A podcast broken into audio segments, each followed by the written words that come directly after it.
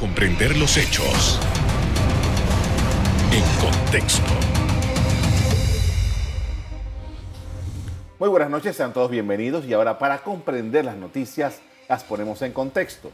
En los próximos minutos hablaremos del momento político del país, el combate a la corrupción y las perspectivas electorales. Para ello nos acompaña la abogada Julia de Santis. Buenas noches. Buenas noches. Eh, hay mucho movimiento en los últimos días. Eh, creo que Rubén Blades ha provocado eh, algo de efervescencia política, al menos en los medios de comunicación, en las redes sociales. No sabemos qué está pasando en la calle ahora mismo. Pero, ¿qué evaluación podemos hacer en primer lugar sobre la perspectiva que plantea Rubén de una unión de personas independientes con un fin de acabar con la corrupción y el clientelismo, que es algo que se viene debatiendo, dicho sea paso, en Panamá desde hacía un par de años? Bueno, eh, como opción o como ideal, es maravilloso y perfecto porque los que queremos, para, lo que queremos que Panamá progrese o sea un mejor país, lo que luchamos por el Estado de Derecho, queremos combatir la corrupción y queremos que se elimine el, el, clientelismo, que es uno de los, de, la, de, de los efectos de la corrupción o, o, o causa también de la corrupción. Y como, como planteamiento es interesante, estamos a dos años de las elecciones eh, y definitivamente ya hay que ir viendo las alianzas, los temas, las cosas. Em, en, las elecciones del 2000, 2019, eh, eh, un, un, candidato independiente o de libre postulación llegó a tercer lugar, como Ricardo Lombana. Así que hemos visto una, un, un crecimiento, un aumento de los candidatos de libre postulación en los, torneos electorales de Panamá. Vemos a Juan Diego Vázquez, tenemos una, bancada independiente ya de cinco personas. Antes recordemos que había una sola persona que fue Ana Matilde Gómez, que eh, inauguró, digamos, la bancada independiente, aunque anteriormente hubo otros independientes, pero ellos se aliaron a las bancadas que había de partido, ella se mantuvo independiente y ahora vemos una bancada de cinco personas, o creo que son cuatro ahora, independientes. Así que digamos que el movimiento independiente está tomando cierto, cierto, cierto valor en, en la población. Sin embargo, pues vamos a revisar qué significa independiente. Exacto. Porque realmente, primero que se dice independiente al que es el que no está en los partidos. Pero de alguna manera se ha dado como una valoración positiva. El que es independiente, o sea, el que es independiente entonces automáticamente es bueno. No necesariamente es así.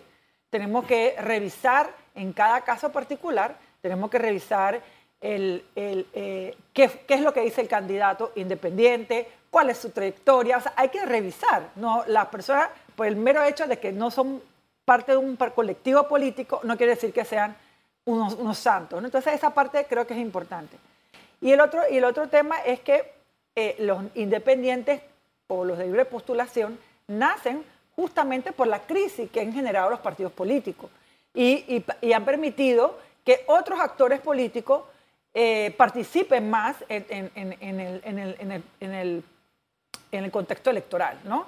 Y eso es algo positivo porque aumenta la participación electoral y mientras más, hay, más participación haya, hay más posibilidades de elegir bien. Así que es bueno ese aumento de, las candidaturas, de las candidaturas electorales, ¿no? Ahora bien, tomando en consideración el planteamiento de Rubén en el sentido de que todo parece indicar, al menos como lo plantea Rubén, que eh, no hay nada de qué hablar con los partidos tradicionales establecidos en el país porque eh, los hace responsables de, de la debacle del tema institucional y político del país. Eh, este, este, este valor eh, no subestima el poder real que tienen los partidos políticos tradicionales en el país. Bueno, hasta ahora hemos visto que los partidos políticos han, han, sido los que han llevado un los presidentes al poder, esto no hay duda. Eh, en el caso de Ricardo Martinelli, por ejemplo, él era un outsider. O sea, digamos que él, pero siempre se movió entre un partido hasta que decidió él formar su partido. Así que podemos decir, se, o sea, como que se nos olvida que en verdad en su momento Martinelli fue un independiente que formó su partido, lo mismo que está, que está haciendo en este momento Ricardo Lombana, digamos, objetivamente. O sea, no te estoy diciendo que, que son, son eh, iguales. Que para nada, tienen nada que ver, pero digamos, eh, son personas que Las vienen, circunstancias.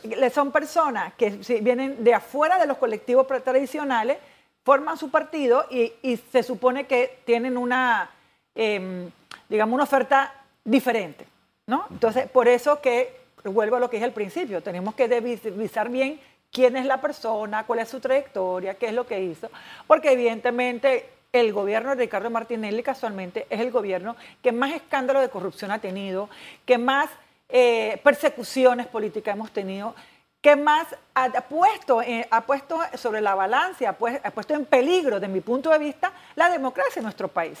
Entonces, definitivamente, eh, se, puede dar, eh, se puede dar en este contexto una, una, posi- una posibilidad que un, candidato libre postulación eh, enfrente a los partidos tradicionales y gane la presidencia. Lo cual, de mi punto de vista, sería bueno si efectivamente ese candidato, digo, digamos, presenta la- la- una- un, una- un proyecto político realmente distinto. Porque a veces los proyectos políticos de los candidatos que se- supuestamente son independientes no, son, no son diferentes. Ahora, nosotros aquí, hace 25 años, para, para echar para atrás la historia, en Panamá era un tema, la tercera fuerza. Exacto. Eh, hoy día nadie habla de eso porque ya hay tercera fuerza, pero ahora estamos hablando casi de una cuarta fuerza.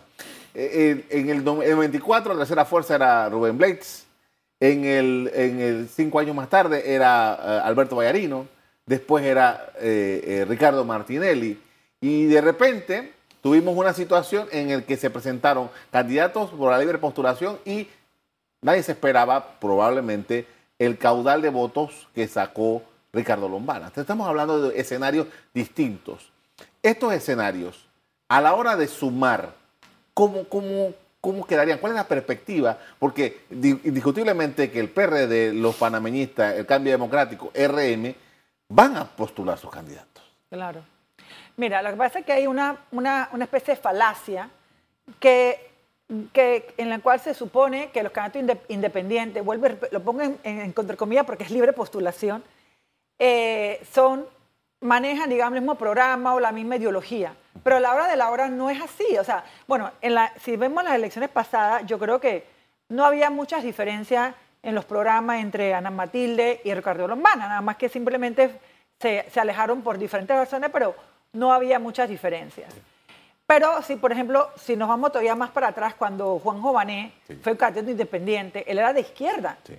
y él promovía otra, o sea, promovía prácticamente la revolución, o, sea, por lo menos una, un, una, una, un, un- una- un tema, digamos, la, la propuesta económica era totalmente distinta al resto, al, al resto de, la- de- los candidatos. Así que eso de unir a los independientes es interesante. Lo, lo que, lo, que sería inter- lo que sería interesante es que los, los que nosotros creemos, los, no los buenos, porque no quiero dar una versión que somos los buenos, o sea, simplemente que se que digamos la gente que de verdad cree en el Estado de Derecho, la gente que de verdad cree en, en contra de la corrupción, la gente que de verdad quiere eh, fortalecer la democracia, la gente que de verdad quiere un país inclusivo, un país que se respeten los derechos humanos, definitivamente sería maravilloso que estuvieran juntos, vayan juntos en un solo proyecto político.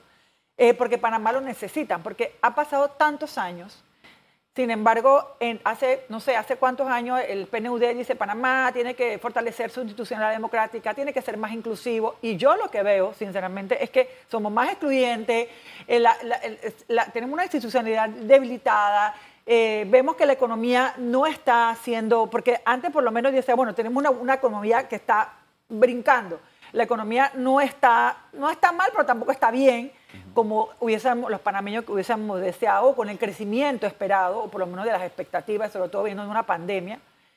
Así que yo diría que a mí me encantaría ese objetivo, el objetivo que tiene Ru- eh, Rubén Blay, pero no sé si se va a dar, porque a la hora de la hora hay muchos intereses creados. Vamos a seguir hablando de eso Ajá. después del cambio comercial.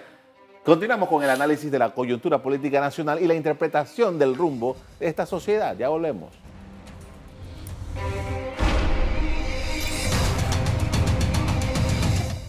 Estamos de regreso con la abogada Julia De Santis, quien analiza las circunstancias políticas y los movimientos de cara al 2024.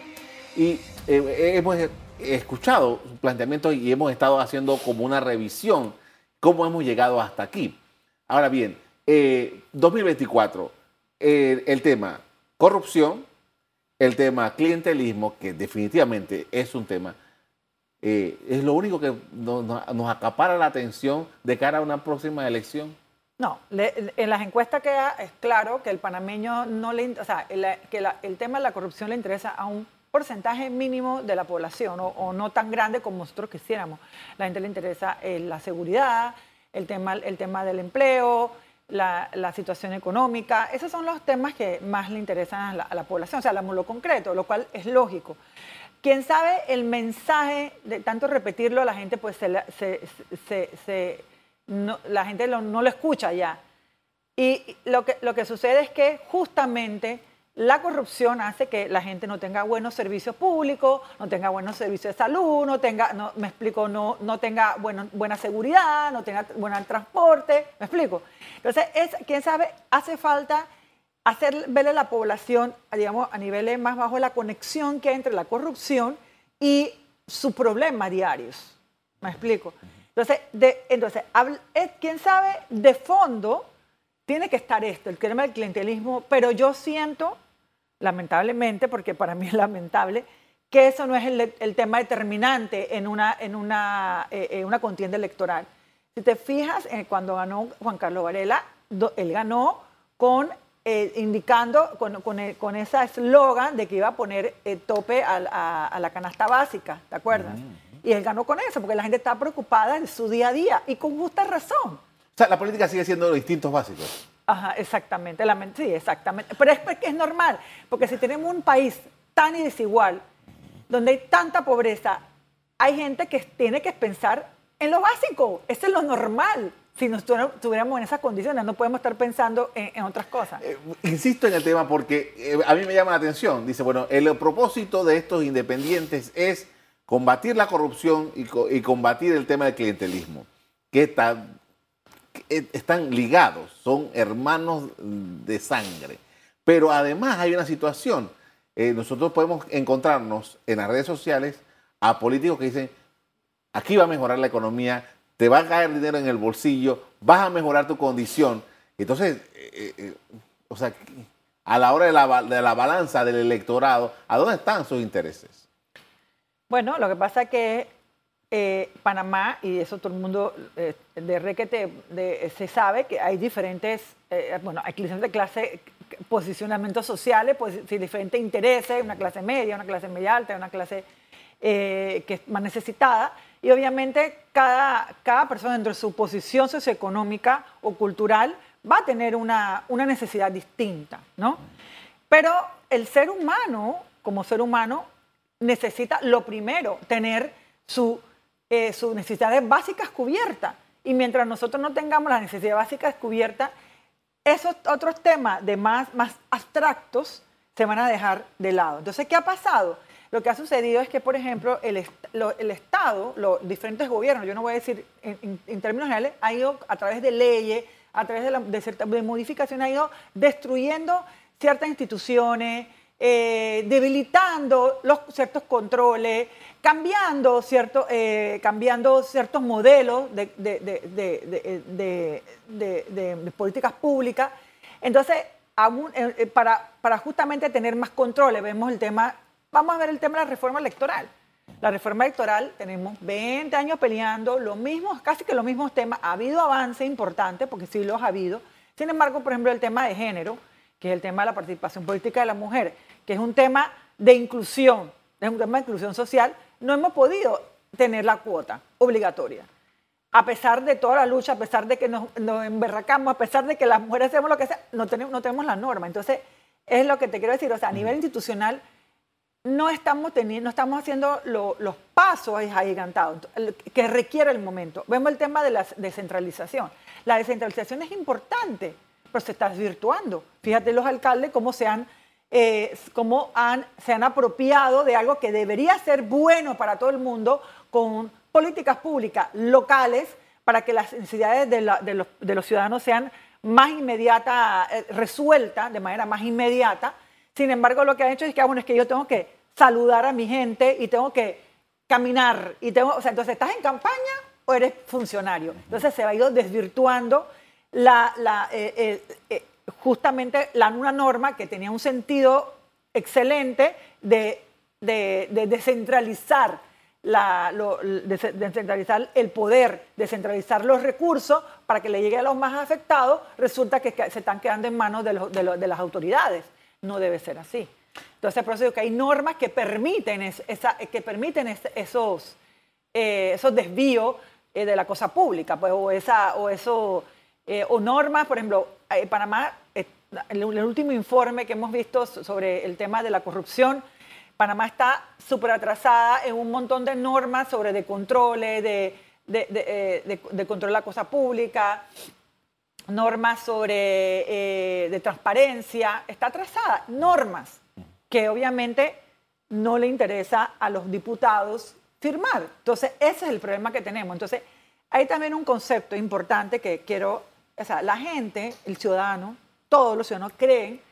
Todavía no sé si tenemos en nuestra cabeza eh, la idea del, del, dictador que todo lo puede hacer o que el, poder, o que el gobernante es todopoderoso, pero realmente el, el, un, en democracia un presidente no tiene el poder de cambiarlo todo, porque tiene un montón de leyes, tiene un, eh, hay un montón de, de, de, de instituciones, de fórmula, de fórmula, de contratos, que cuando llega al poder, él tiene que darle un seguimiento a ciertos temas, entonces no es que él pueda agarrar y que yo voy a hacer todo de nuevo. Entonces, esa, esa idea que venden ciertos candidatos diciendo, es que yo todo lo voy a hacer bien, no es cierto, porque el, el Estado está compuesto por funcionarios que tienen, no sé, 20 años de estar ahí, hacer las cosas a su manera.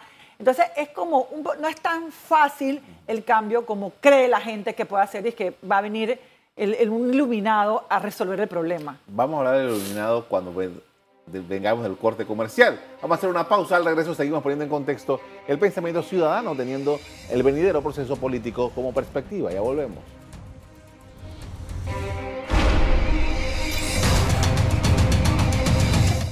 En la parte final estamos de regreso con la abogada Julia de Santis hablando de política.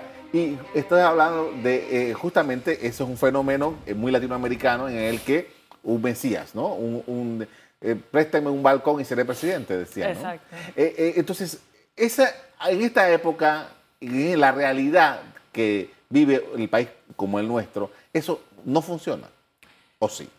Yo creo que no.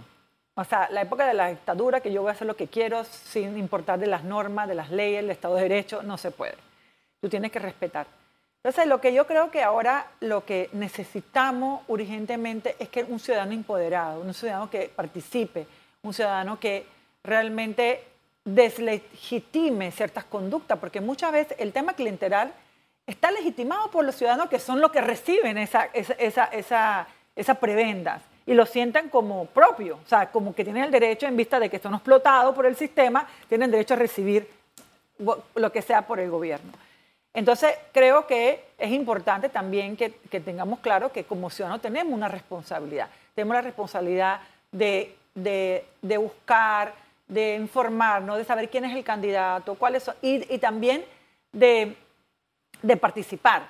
Como un político, un viejo político eh, norteamericano decía, no, creo que era Kennedy, uh -huh. dijo, no busquen lo que el gobierno puede hacer por ti, sino lo que tú puedes hacer por el gobierno. Entonces, ¿quién sabe por si tu no, país, por también. tu país? Sí. Entonces, gracias. Entonces, yo creo que debemos volver a esa mentalidad. No dije qué hay para mí, sino qué yo puedo dar. Entonces, al final es ese, es un tema de que, qué yo puedo dar al país, qué yo puedo ser y como ciudadano eh, eh, legitimar o deslegitimar ciertas conductas.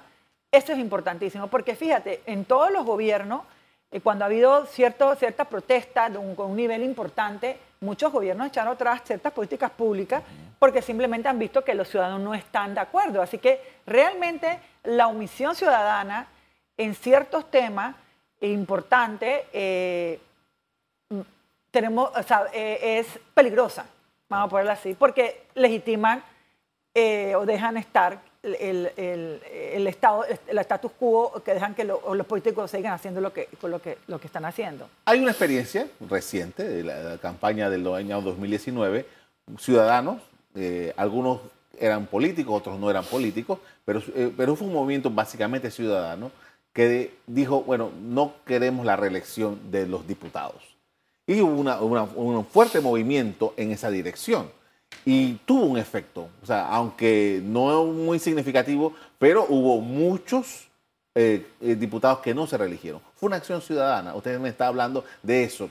Ese empoderamiento que ocurrió hace menos de eh, cuatro años, ¿cómo usted lo ve con la perspectiva del 2024 y, reforzando lo que viene hablando Rubén y Lombana, etcétera? Bueno, particularmente en el tema de la no elección, efectivamente, muchos no se reeligieron, pero lo que se eligieron, muchos de los que se nuevos elegidos no fueron mejores de, lo, de los no elegidos, no reelegidos. Así que también por eso digo, hay, yo al principio dije, el ser independiente o el ser nuevo per se no es garantía de nada. Me explico, tiene que buscar la coherencia, el discurso que está diciendo la persona, etc. Además, tenemos un sistema, un sistema eh, de la arquitectura nuestra de poder, eh, eh, de una constitución que es de 1972, que ha tenido cambios pero no lo suficiente. Entonces, esa estructura que tenemos es una estructura que va a llevar a que se voten por las mismas personas, por los mismos diputados, o que se, se cometan los mismos errores, de repente, porque, porque tú no puedes tener, o sea, tú no puedes siempre esperar en la bondad del ser humano. Tú tienes que tener estructura, fórmulas, procesos que garanticen que el funcionario o el electo sea lo mejor, no lo peor. Y pareciera que, nuestro, que en nuestro país tenemos fórmulas, procesos, y para que elijamos, no sé si los peores, pero por lo menos unos los mediocres, ¿verdad? Porque a veces yo escucho a los diputados y yo siento que ellos están como desconectados de la realidad. Creo que están como que no saben lo que están hablando, que solamente se dirigen a un público X, pero no necesariamente eso es lo mejor para el país. Entonces yo me quedo pensando, ¿Qué pasa? Entonces, vuelvo y repito, o sea, yo sí sigo creyendo, bueno, yo formé parte del movimiento Panamá Decide, donde buscábamos la declaración de firma para un, cambio constitucional, sigo pensando que el cambio constitucional en el tema de la organización del poder eh, eh, es urgente, porque nosotros no podemos seguir creyendo que con las mismas fórmulas vamos a tener resultados diferentes con la misma fórmula vamos a tener resultados iguales o peores. Por lo tanto, todos los candidatos presidenciales en el 2019 dijeron que iban a hacer, unos decían la constituyente, otros decían el cambio, cambio constitucional, todas prometieron.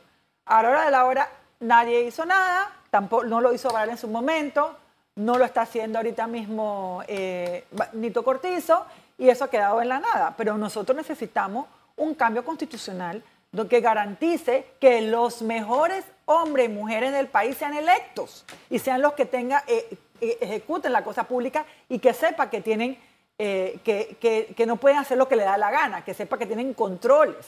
Porque ese es, el problema, que si tú sabes que no, estás, no tienes control, no tienes consecuencias, no te revisan, entonces el ser humano tiende a, abusar de ese poder. Ahora, estamos hablando de políticos, estamos hablando de ciudadanos comprometidos con la democracia, etcétera. Pero ¿qué hay de los factores de poder?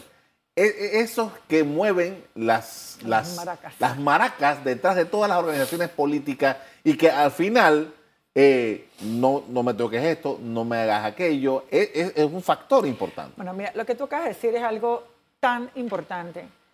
En Panamá cada quien, yo no estoy ni siquiera hablando de factores de poder que pareciera como los poderes económicos, que no lo voy a negar que existen, pero aquí cada, em, no sé, cada, eh, los gremios, los, eh, nadie quiere que le toquen su pedacito de poder, los sindicatos, o sea, nadie, o sea, el Código de Trabajo, por ejemplo, por un ejemplo, desde mi punto de vista, merece que lo revisemos pero nadie lo quiere tocar porque los, sindicatos dicen que lo van a flexibilizar y que van a, hacer norma en contra de los trabajadores. Y los, eh, entonces, entonces no se puede tocar. Cuando, sin embargo, hay, sí hay temas que se deben actualizar. No se, tenemos un código hace 40 años donde entonces todo el tiempo obviamente se hacen normas raras en la práctica que viola, o sea, en la práctica hay eh, costumbres que, que son buenas para el trabajador pero que en teoría violan violan el, código de trabajo, pero ¿qué vas a hacer? Entonces, vuelvo y repito, a veces nosotros vivimos por, ese, por querer mantener los poderes de cada, de cada, de, qué sé yo, de uno que tiene una exención, el otro que tiene una concesión de hace 40 años, el otro que tiene, o sea, eh, los maestros, o sea, nadie quiere ceder. Y mientras en este país nadie ceda, nosotros vamos a seguir igual. Le agradezco mucho por habernos acompañado esta noche para hablar de este tema tan importante. Muy amable. Ok, gracias. Una serie de escritos de Rubén Blades han activado los pensamientos electorales teniendo como perspectiva la lucha contra la corrupción y el clientelismo político en Panamá. Para las elecciones faltan dos años y tres meses, pero el otro año deben definirse las candidaturas. Hasta aquí el programa de hoy. A usted le doy las gracias por acompañarnos. Me despido invitándolos a que continúen disfrutando de nuestra programación. Buenas noches.